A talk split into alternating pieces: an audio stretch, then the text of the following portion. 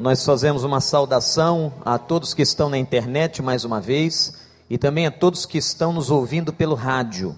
Cerca de 40 mil pessoas, todos os domingos, de 8 às 9, às 9 da noite, assistem, ou melhor, ouvem o nosso programa na Rádio 93, na Rádio El Shaddai, e nós temos recebido muitas congratulações de ouvintes do rádio e nós mandamos um grande abraço para você que nos ouve aos domingos de 8 às 9 e também a Rádio 93 El Shaddai que nos dá essa oportunidade.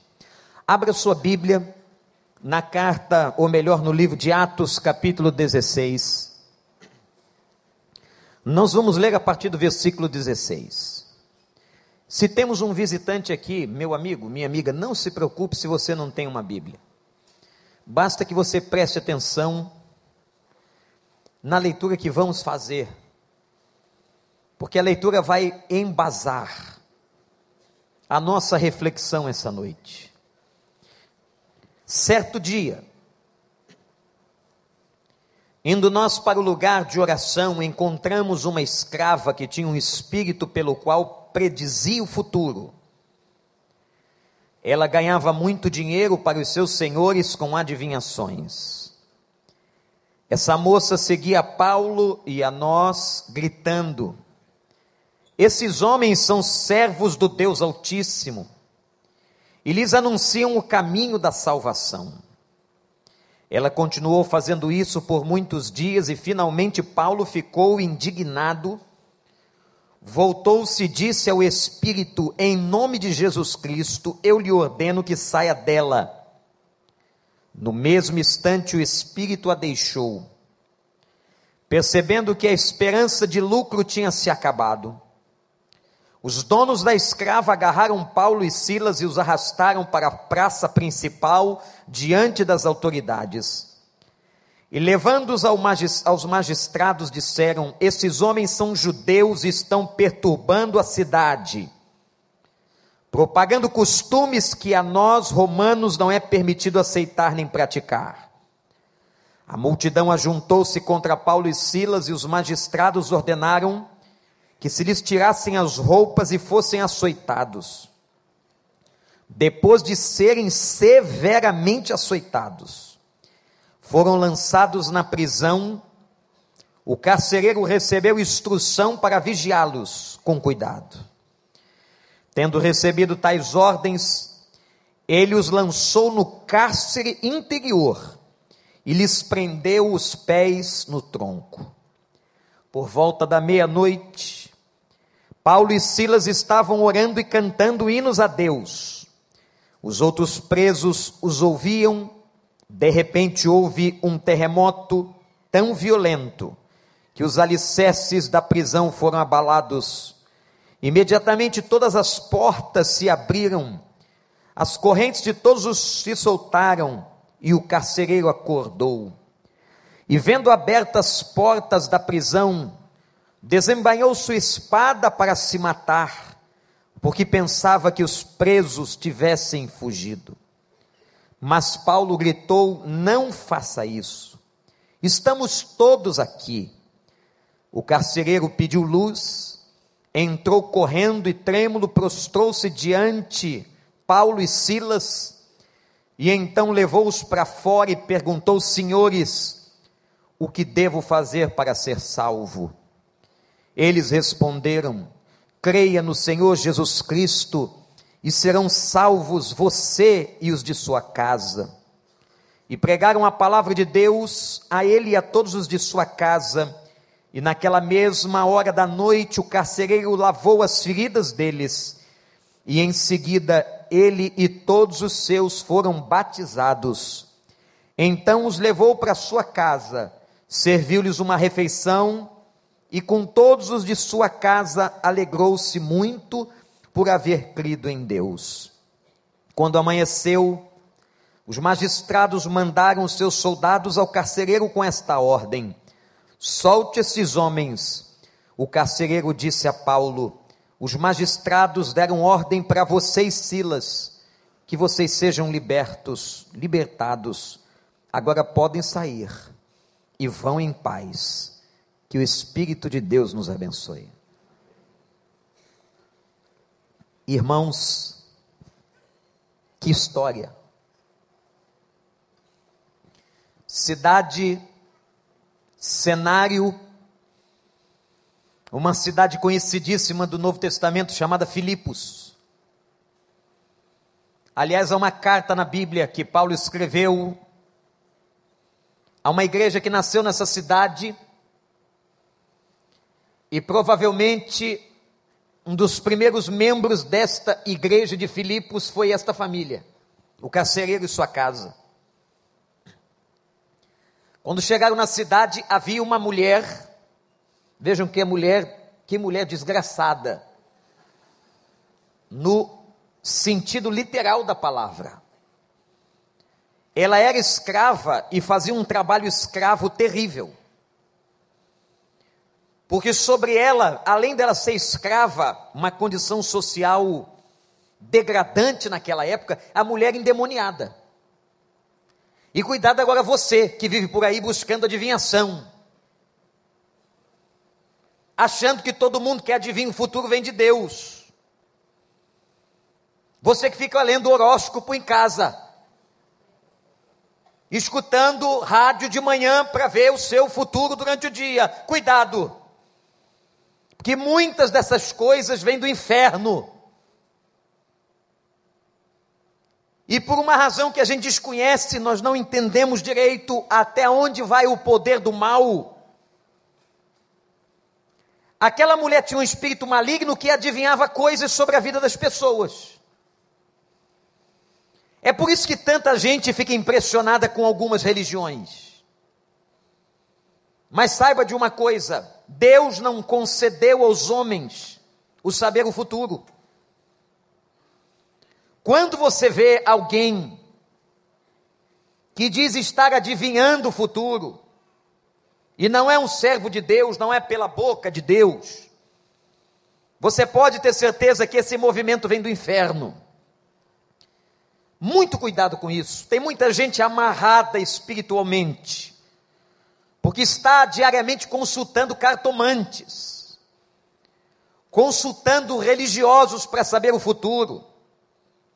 E essa mulher, além de escrava daquela sociedade, ela adivinhava e ela cobrava pelo serviço. Vejam que coisa terrível. E é claro que o dinheiro não fica com a escrava, o dinheiro ficava com os donos da escrava. Quando Paulo e Silas chegaram lá e me impressiona a submissão do diabo. A mulher estava endemoniada, forças malignas sobre ela. Mas a submissão do diabo à autoridade de Deus é impressionante. Ela começa a declarar: eles são filhos do Deus vivo. Eles estão anunciando salvação, eles estão anunciando a Jesus, e ela começou a pregar isso. Sabe o que é isso, gente? É submissão das forças do inferno, porque diante do nome de Jesus e da pessoa de Jesus se dobra todo o joelho, inclusive do diabo. Você crê? Não há forças malignas que possam diante do poder do Evangelho. Conhece alguém que está endemoniado? Conhece alguém perturbado? Conhece alguém com espírito de adivinhação do inferno?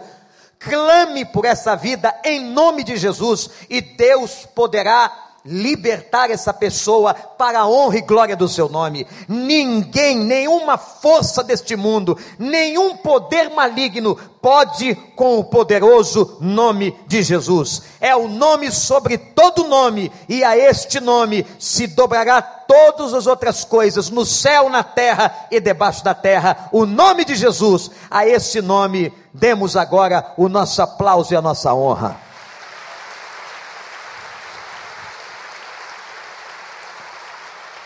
Mas Paulo se aborreceu. Mulher já estava enchendo a paciência. Está aqui no texto. Ela fez isso várias semanas. Ela via Paulo e Silas e começava a dizer aquilo, até que ele disse: Eu vou acabar com essa brincadeira. Eu vou libertar essa mulher. E ele foi e disse uma vez só, em nome de Jesus. Veja, eu estou falando do apóstolo Paulo. Ninguém enfrenta o diabo cara a cara, é só pelo poder de Jesus. Em nome de Jesus Cristo, espírito maligno de adivinhação sai dessa mulher e a mulher ficou sã. Quando a mulher ficou sã, não adivinhava mais. E quando os donos da mulher, porque naquela, naquela época havia escravatura, quando os donos da mulher viram que o lucro havia cessado, que a mulher não ia mais gerar lucro, fizeram uma confusão, acusaram Paulo e Silas de perturbadores da cidade de Filipos, chamaram as autoridades, e o juiz da cidade manda açoitar a Paulo. Agora, olha aí, no versículo 23 da sua Bíblia. O texto diz que eles foram, aí está a palavra no grego, severamente açoitados. Eles não levaram só uma surra, mas foram espancados severamente. E depois de terem sido espancados, diz a Bíblia, foram lançados na prisão. Agora, olha outro detalhe. Talvez você já tenha lido tantas vezes esse texto, ouvido tantas pregações, mas preste atenção nos detalhes. Não só severamente açoitados, mas quando jogaram Paulo e Silas na prisão, disseram ao carcereiro, ao responsável: cuidado com esses homens, fique muito atento em tomar conta deles.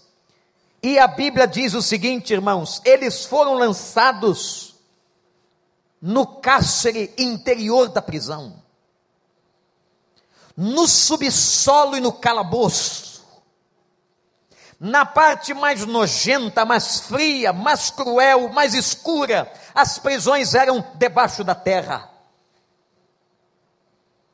Já entrei numa prisão datada daquela época, as prisões eram no subsolo. Alguns tinham que descer, irmãos, por uma corda até chegar ao fundo da prisão.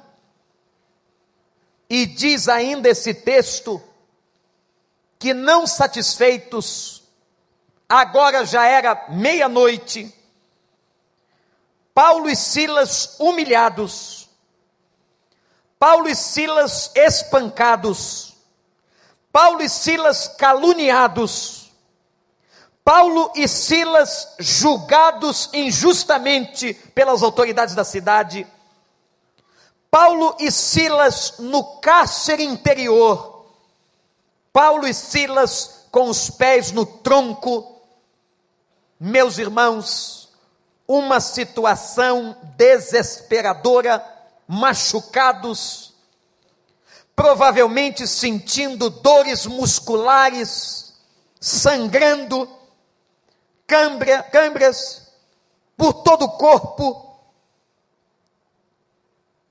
E além da dor física, imagina comigo os medos, e agora eu quero que você viaje um pouco por dentro da mente de um ser humano numa situação dessa. Meia-noite machucados. Tudo por causa do nome de Jesus e do Evangelho. Quantas incertezas. Eles eram homens como nós. Pessoas que amavam a Deus, pessoas que estavam fazendo a vontade de Deus, mas era gente igual a gente, que sentia dor, que sentia medo, Talvez naquele momento tenha passado na mente de Paulo e Silas, por que, que estamos aqui? O que passa na mente de muita gente? Por que, que Deus deixou? Por que, que o Senhor permitiu esta situação? E meus irmãos, aqueles homens estavam mergulhado, mergulhados à meia-noite numa crise sem precedentes na história da vida deles. E agora eu quero fazer uma pergunta aplicativa com base nesse texto. Será que você não entrou aqui vivendo uma crise da meia-noite na sua vida. A meia-noite aqui é o símbolo do momento mais escuro, mais solitário, mais cruel, mais doloroso que uma pessoa pode chegar. Quem sabe você adentrou aqui convidado por alguém, está nos ouvindo no rádio, ouvindo pela internet, chegou até esta congregação com o coração dilacerado, com feridas abertas no seu coração, passando um momento delicadíssimo, chegou a hora da meia-noite na sua vida, a hora de extrema dificuldade. E é possível, gente, que tenham pessoas aqui caluniadas. Quantas calúnias se levantam? Talvez você já tenha sido vítima de calúnia, eu já fui vítima de calúnia. Talvez você também tenha sido vítima de injustiça, eu também já fui vítima de injustiças. Talvez você tenha levado açoites na sua alma, como nós levamos açoites na nossa alma. Talvez você esteja sendo jogado nesse cárcere interior, que eu estou chamando agora de porão da alma. O cárcere interior é o porão, é aquele lugar mais profundo da cadeia. E gente tem momentos na vida da gente que o nosso sentimento é exatamente esse. Pastor Daniel, quantos o senhor deve ver nesse belo trabalho do Celebrando a Recuperação? Pessoas que estão nos porões da vida, que estão sofrendo, que estão sangrando, que estão machucados, que estão exatamente à meia-noite, no meio do sofrimento, no meio das dores. Agora, irmãos, preste atenção numa coisa é nessa hora mais difícil, é na meia-noite, é no momento de dor, de dificuldade, de sangramento, que nascem as grandes oportunidades da manifestação da glória de Deus sobre a nossa vida. É nessa hora que Deus se levanta, é nesta hora, quando ninguém espera mais nada, que o Senhor age, é nessa hora que vem a provisão do céu, quando acaba a provisão humana, quando acaba a solução dos homens, vem a solução de cima, a solução da graça, a solução do nosso Deus, porque Ele é fiel. Você crê nisso? E talvez esteja também como Paulo e Silas, com terror noturno. Quanta gente sofrendo de uma das doenças da moda provocada pela ansiedade chamada síndrome do pânico. Há uma profunda e estreita relação da síndrome do pânico com a ansiedade, dizem os especialistas. Atendi alguém há pouco tempo atrás que estava com pavor, porque quando a noite ia cair, quando o relógio ia bater às seis horas da tarde, o sentimento de angústia que caracteriza esta doença psicológica. A pessoa tem medo da noite, do escurecer, do entardecer. E muitas vezes esta ansiedade adoece, e às vezes junto com ela vem a depressão, meus irmãos, olhando o quadro de Paulo e Silas, é um quadro tão real, é um quadro tão atual, é um quadro tão concreto que se encaixa perfeitamente na vida de muitos de nós. É por isso que o pavor vem à meia-noite. Gente, a noite é um negócio interessante. A noite é romântica, não é? A maioria gosta de namorar à noite, até os maridos, só tem tempo de noite. Quando namoram de noite, alguns dormem. Não é? A noite é romântica, de noite a gente vai para o restaurante. Quem tem dinheiro agora está difícil. Né, doutora Marta? Os restaurantes estão esvaziando. Mas quem. Olha, fique tranquilo. Não pode ir para o restaurante ter um pipoqueiro aqui na porta de plantão sempre. Já perguntei a ele se ele é dizimista, mas não sei. Está ficando rico com a pipoca. Tinha um lá na Genaro de Carvalho que trocou até de carrocinha.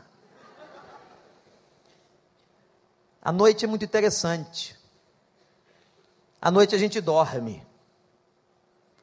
À noite parece que a gente relaxa mais e começa a pensar na vida. Não é verdade? Mas por que que à noite a gente tem mais medo? Não é só o pessoal que tem síndrome do pânico ou que sofre de ansiedade crônica. Mas quando a noite vem, Há alguns textos da Bíblia que falam sobre o cair da noite. Jesus disse que de noite ninguém mais pode fazer a obra.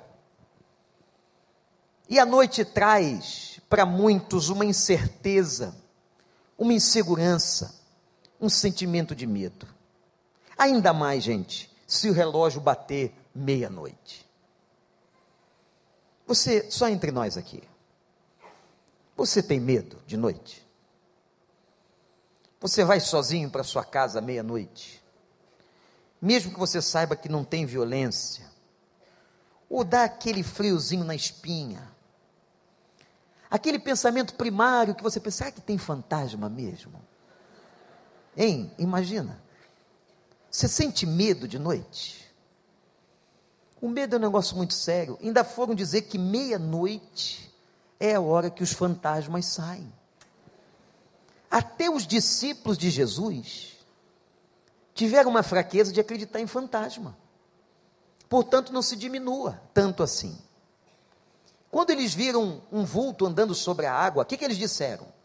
É fantasma. A gente tem uma sensibilidade maior. Tinha um cemitério perto da cidade, e as pessoas, para passar mais rápido, atravessavam o cemitério. Só que uma cova foi deixada aberta e um membro da igreja caiu na cova.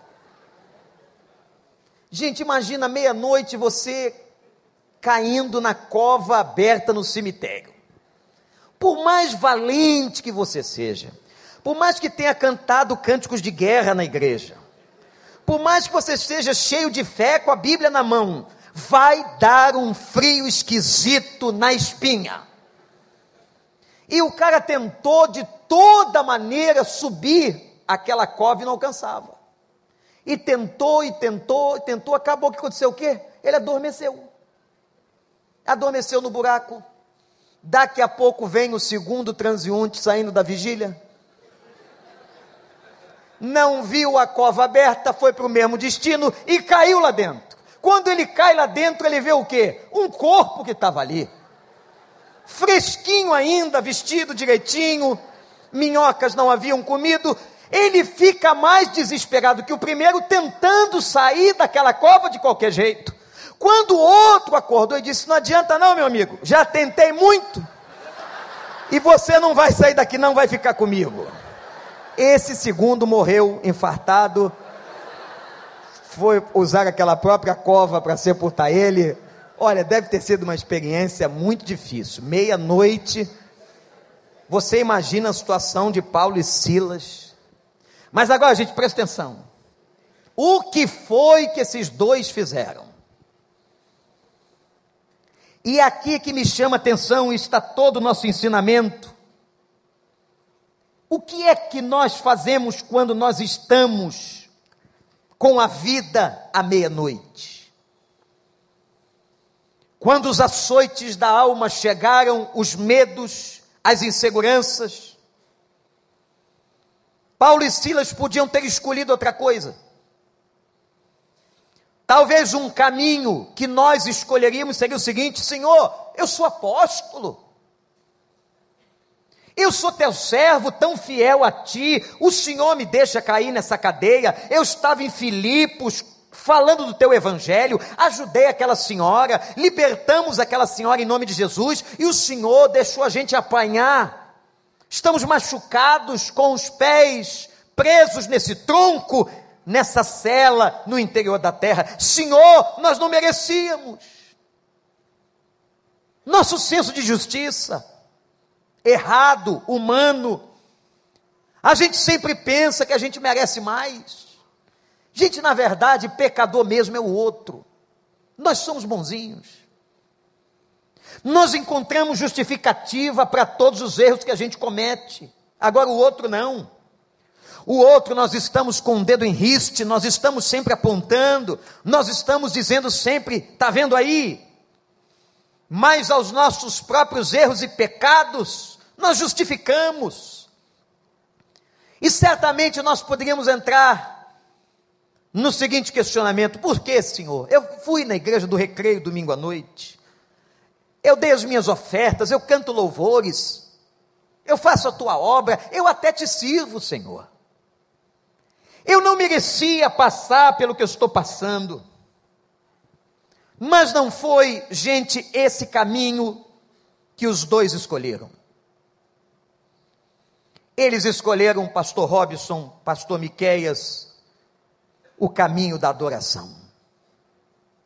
E eu fico imaginando, ao meia-noite, os caras feridos, presos, diz a Bíblia, e eles oravam e cantavam ao Senhor à meia-noite.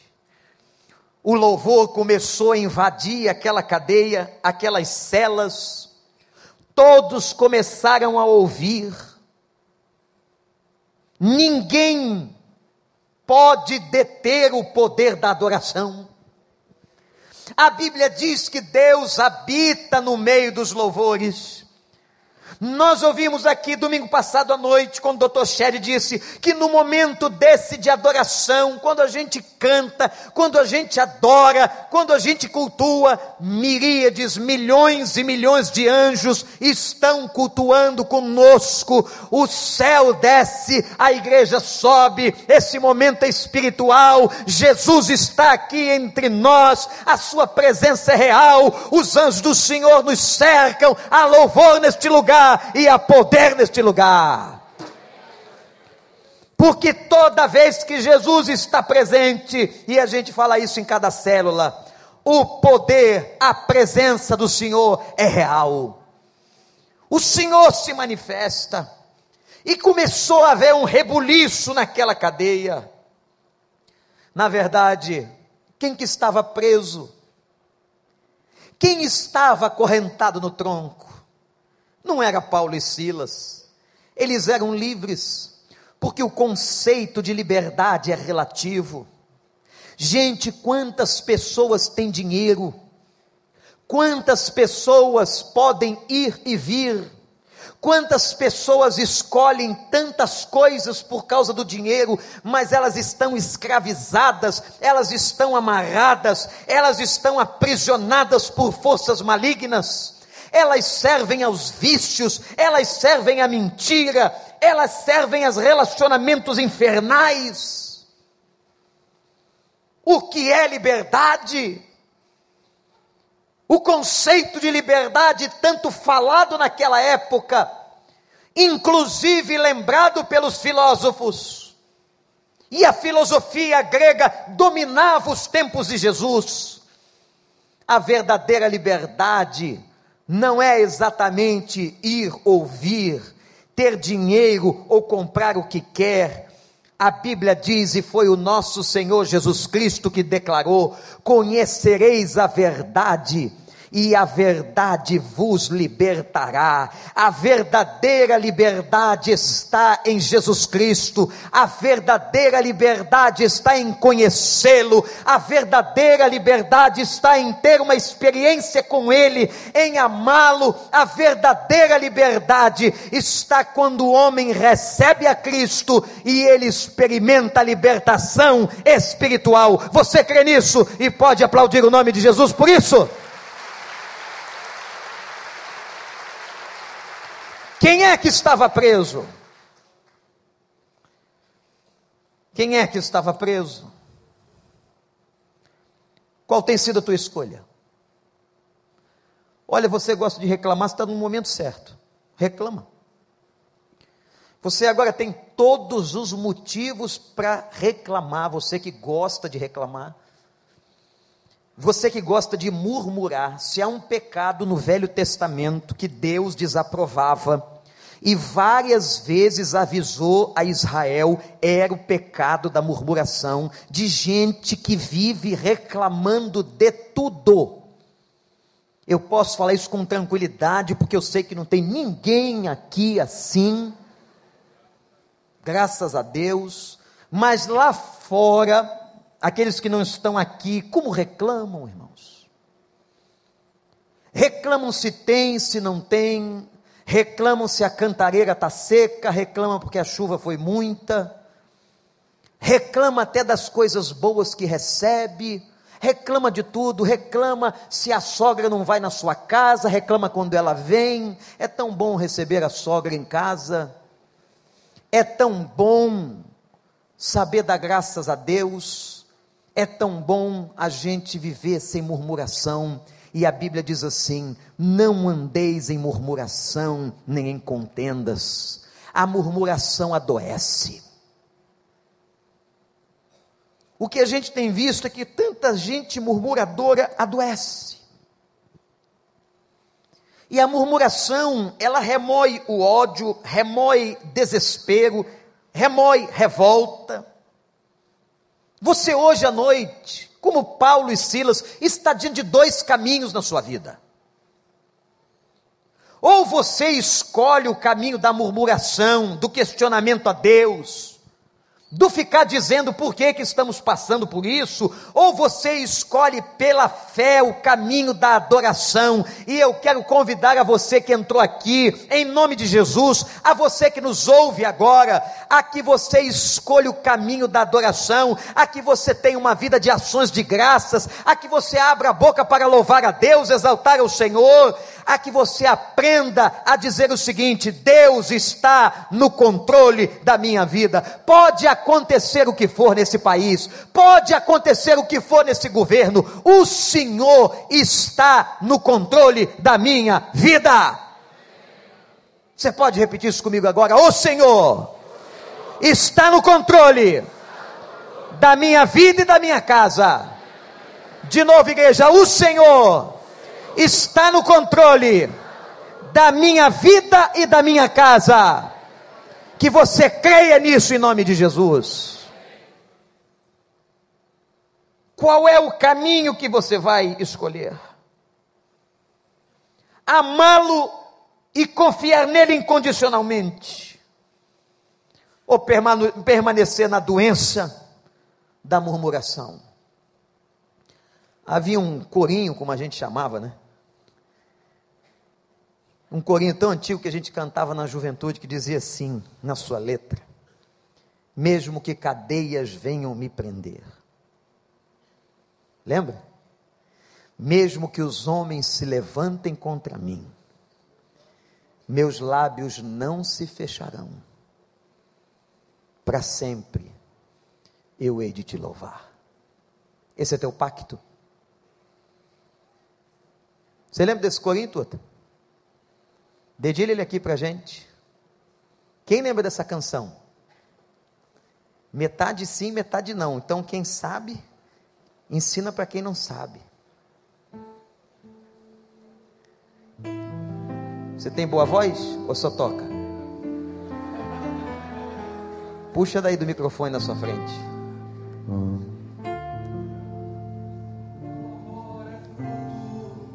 Do meu amor por ti, Jesus, de lábios que confessam o teu nome. Olha que lindo. De tua graça e da paz que encontro em ti, e do teu Espírito que habita em mim, que habita em mim. Ainda que as trevas venham me cercar, ainda que os montes desabem sobre mim, meus lábios não se fecharão, para sempre hei de te louvar. Ainda que cadeias venham me prender, ainda que os homens se levantem contra mim, meus lábios não se fecharão para sempre. Hei de te louvar. Você viu a seriedade do negócio desse? Ainda que cadeias venham me prender, é o texto de Paulo. Se pessoas se levantam contra mim, meus lábios não se fecharão. Gente, não importa o que acontecer, não importa o que vier, nós vivemos pela fé, nós estamos com Cristo, o que está em nós é maior do que o que está no mundo, e seja o que for, que vier diante de nós, nós não fecharemos os nossos lábios e nós continuaremos cantando à meia-noite, ou seja, a hora que for, meus lábios hão de te louvar para sempre e vamos confessar o nosso amor ao Senhor. Louvado seja o nome de Deus. Obrigado, Tuta.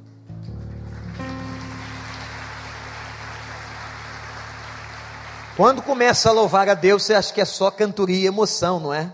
Nada. Começa a louvar a Deus, a Bíblia diz que Deus habita no meio dos louvores, começa a desprender uma energia espiritual. Já vi muito demônio cair na igreja no meio do louvor. Já vi muita manifestação do inferno não suportando louvor e adoração.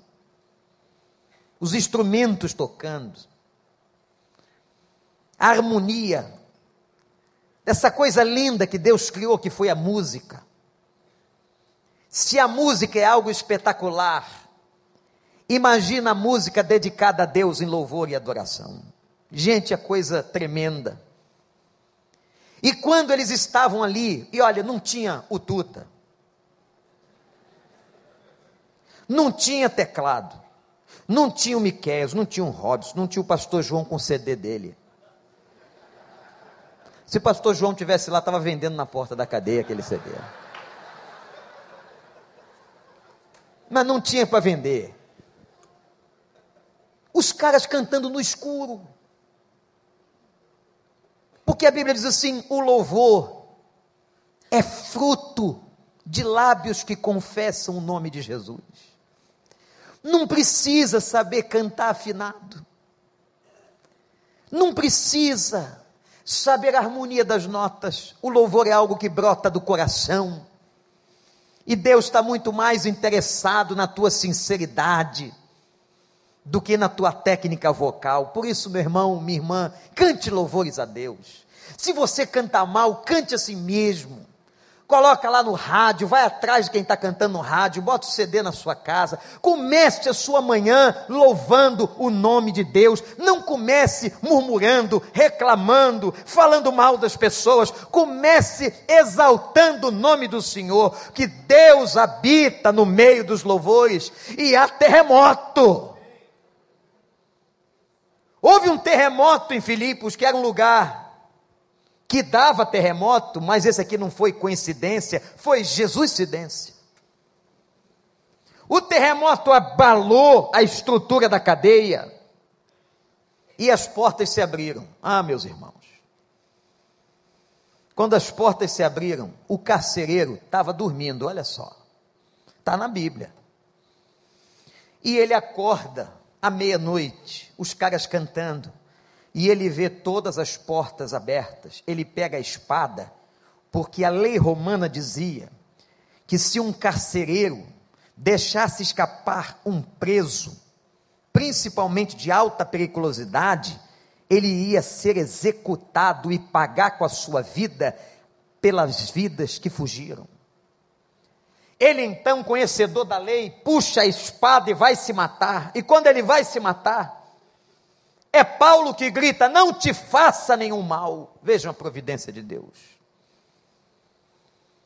Meus irmãos, no meio dos louvores, terremotos podem acontecer na vida de uma pessoa. No meio da adoração a Deus, é por isso que nós estamos falando sempre aqui. Vá para uma célula, é a igreja reunida durante a semana nas casas.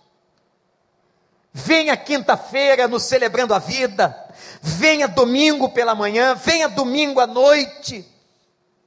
Porque há coisas que acontecem na grande congregação que não acontecem no teu quarto quando você está fazendo devocional sozinho. Há coisas que Deus move é na congregação. Havia um momento que Deus dizia assim: juntem o povo, porque eu quero falar com todo mundo. Há mensagens que são diretas, que são particulares, que você vai ter lendo a Bíblia sozinho em casa, mas há outras mensagens que Deus só vai te dar aqui. Há outros processos de cura que Deus só fará aqui no meio dos louvores, a libertação de cadeias, os irmãos acreditam nisso? Muita gente é liberta, no meio de louvores, portas são abertas, o Espírito de Deus age, correntes são arrebentadas, louvado seja o nome do Senhor. Quem sabe hoje à noite, aqui no meio desses cânticos, cadeias foram abertas, portas foram arrebentadas e correntes soltaram dos seus pés. Quantos testemunhos, quantos irmãos, ao longo de 26 anos eu ouço nas portas da igreja, aqui ou no endereço antigo, pastor, foi na hora da adoração, na hora do louvor, na hora do cântico, Deus se manifestou na minha vida e eu então senti o poder de Deus que me libertou, que me curou e que me salvou. Louvado seja o nome de Deus. Como eu posso esquecer da minha conversão, irmãos? Há mais de 35 anos atrás. O pastor, que era um grande pregador, pastor Davi Malta pregava, meu coração, minha mente estava entendendo. Eu era muito jovenzinho, mas eu comecei a compreender alguma coisa e o Espírito Santo começou a me convencer do pecado, porque isso é poder do Espírito. Se você está sentindo aí alguma coisa que amolece o coração, a palavra entrando, você se sentindo imatizado, você se sentindo atraído, é o poder do Espírito de Deus. Mas quando cantou o hino naquela época, naquela época se cantavam muitos hinos clássicos, foi naquele momento que as minhas cadeias se arrebentaram. Tal qual estou. O hino 266 do cantor cristão naquela época tal qual estou, eis-me Senhor. E foi naquele cântico que o Senhor pôde libertar. Talvez seja hoje, essa libertação que você está esperando há tantos anos, essa porta que tem que se abrir, essa cadeia que tem que estourar. Deus está aqui, operando com poder porque todo lugar onde Jesus está, a manifestação de graça, de misericórdia e de poder, e o Senhor está aqui hoje de noite. E aí vem a colheita da meia-noite. Tudo foi meia-noite, pastor Tiago. Eles presos, foi meia-noite que eles cantaram, e agora o carcereiro. Olha o que aconteceu na história desse homem. Qual é o nome dele? Não sei. O carcereiro, depois que Paulo grita e diz: Não te faça mal algum, nós estamos aqui. Interessante. Ele estava acostumado com a cadeia, com o calabouço.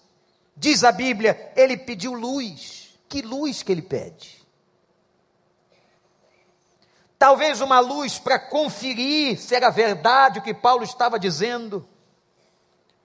Mas eu posso ir mais fundo e dizer o seguinte, irmãos: que na hora em que Deus está trabalhando com a gente, entrando no nosso coração, dando-nos uma experiência concreta.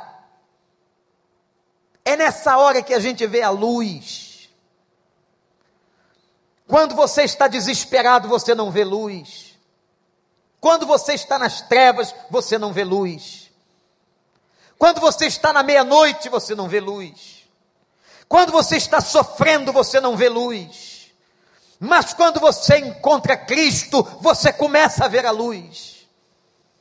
Ele disse: Eu sou a luz do mundo. Repete comigo essa frase de Jesus: Eu sou a luz do mundo. De novo, igreja: Eu sou.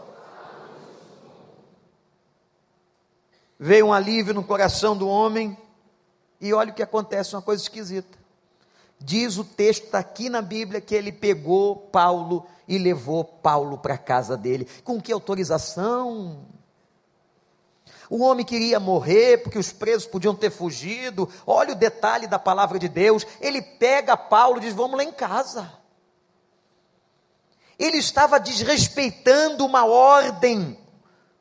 Ele levou todo mundo para a casa dele, irmãos. Leva Paulo, leva Silas, e ele faz um culto de madrugada, tudo na madrugada. Houve uma vigília. E Paulo e Silas pregam de madrugada, olha gente, depois de apanhar muito, depois de sofrer a noite toda.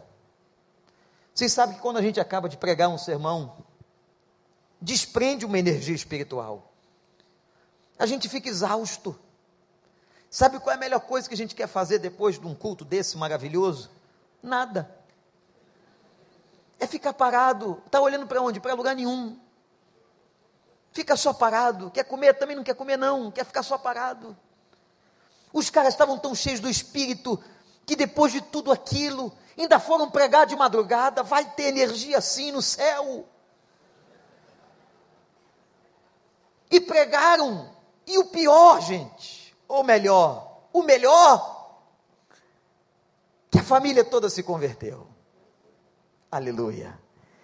A família se converteu e o carcereiro foi mais fundo. Esse carcereiro não era fácil, não. Ele disse assim: agora você vai batizar a gente. Batismo na madrugada. Porque a porta de entrada, aquilo que sela a nossa conversão, como é maravilhoso ser batizado.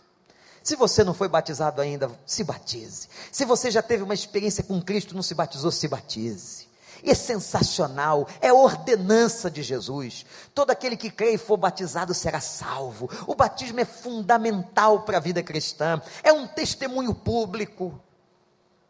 E diz a palavra que a casa daquele homem se encheu de alegria porque houve uma promessa. E, gente, nós queríamos muito, eu e você, que essa promessa fosse verdade na nossa vida.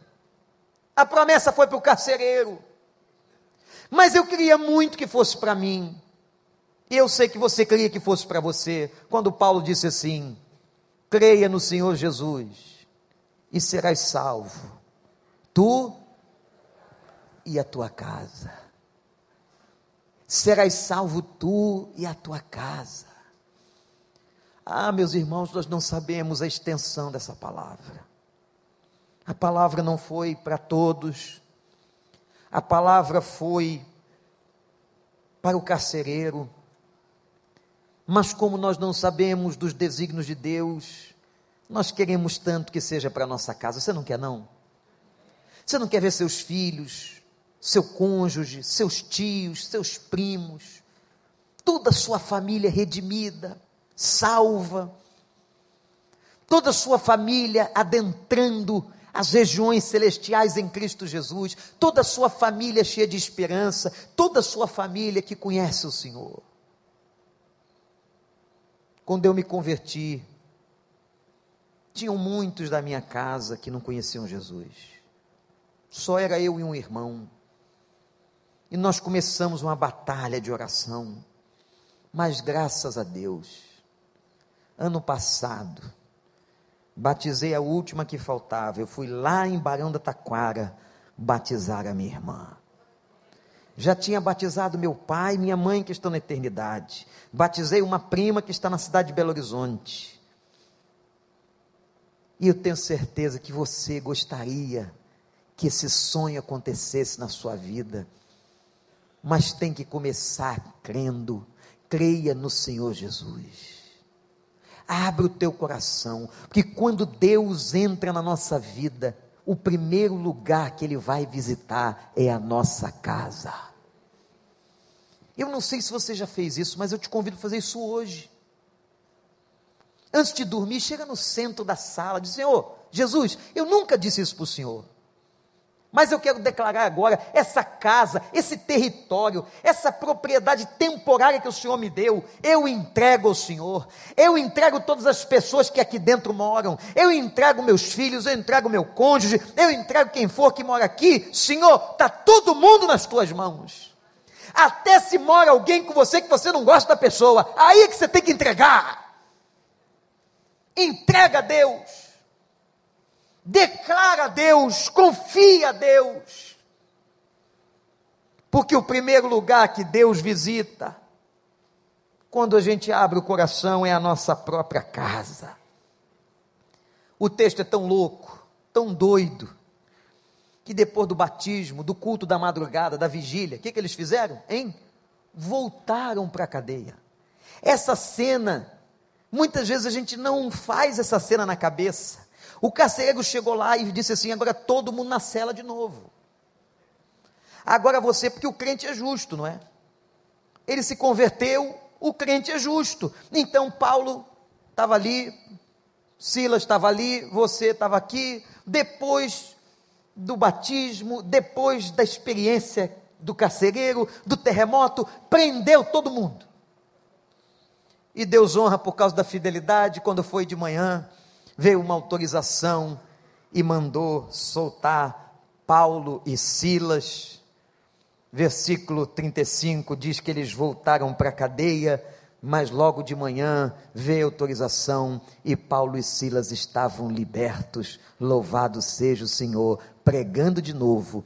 E quando você lê esse livro, você vai encontrar aqui uma carta carta de Paulo aos Filipenses. Sabe o que aconteceu depois disso? Uma igreja se instalou naquela cidade, uma igreja amada e querida. E quem sabe essa igreja não funcionava na casa da família do carcereiro. Louvado seja o nome do Senhor. Serás salvo tu e a tua casa. Mas é preciso, gente, nós confiarmos, nós abrirmos o coração. Você tem duas opções nessa noite: ou você vai pelo caminho da murmuração, do sofrimento, da desconfiança, ou você vai pelo caminho da graça, da misericórdia, do louvor e o louvor te libertará, e o Senhor encontrará a você, e o Senhor vai abençoar também a sua família, em nome de Jesus. Você acredita nisso? Então abaixa sua cabeça e vamos orar juntos.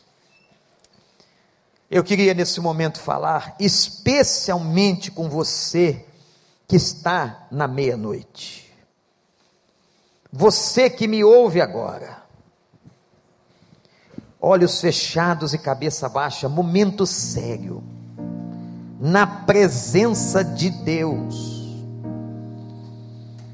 Talvez você diga, pastor, eu estou vivendo a meia-noite, eu estou vivendo numa prisão, não a prisão de Paulo, mas a prisão daquela escrava. Pastor, tem sofrimento, Pastor, está doendo. Pastor, eu estou passando uma crise lá em casa. Pastor, eu estou acorrentado por um vício. Pastor, eu não tenho esperança. Talvez você esteja na meia-noite. Mas eu quero perguntar a você agora: você gostaria de dizer a Ele, Senhor Jesus, Senhor Jesus, liberta as minhas cadeias. Abre a porta, Senhor, que está fechada. Salva a minha família. Salva aquele homem que está lá em casa, aquela mulher, aquelas crianças. Senhor, faz a obra. Tem gente assim, tem alguém aqui, algum amigo, alguma amiga, Você gostaria que Deus libertasse, que Deus abrisse cadeias. Você que está passando por uma experiência difícil, açoitado na alma. Essa é a noite aceitável, noite de libertação. Quando o Evangelho é pregado, é noite de libertação. Tem cadeia te prendendo, mas você quer agora escolher o caminho de Jesus, da adoração, ao invés do caminho da murmuração. Você quer, diz assim: Eu quero, pastor. Mas diga para Deus agora: Senhor Deus, eu quero, liberta-me das minhas cadeias. Eu quero orar por você.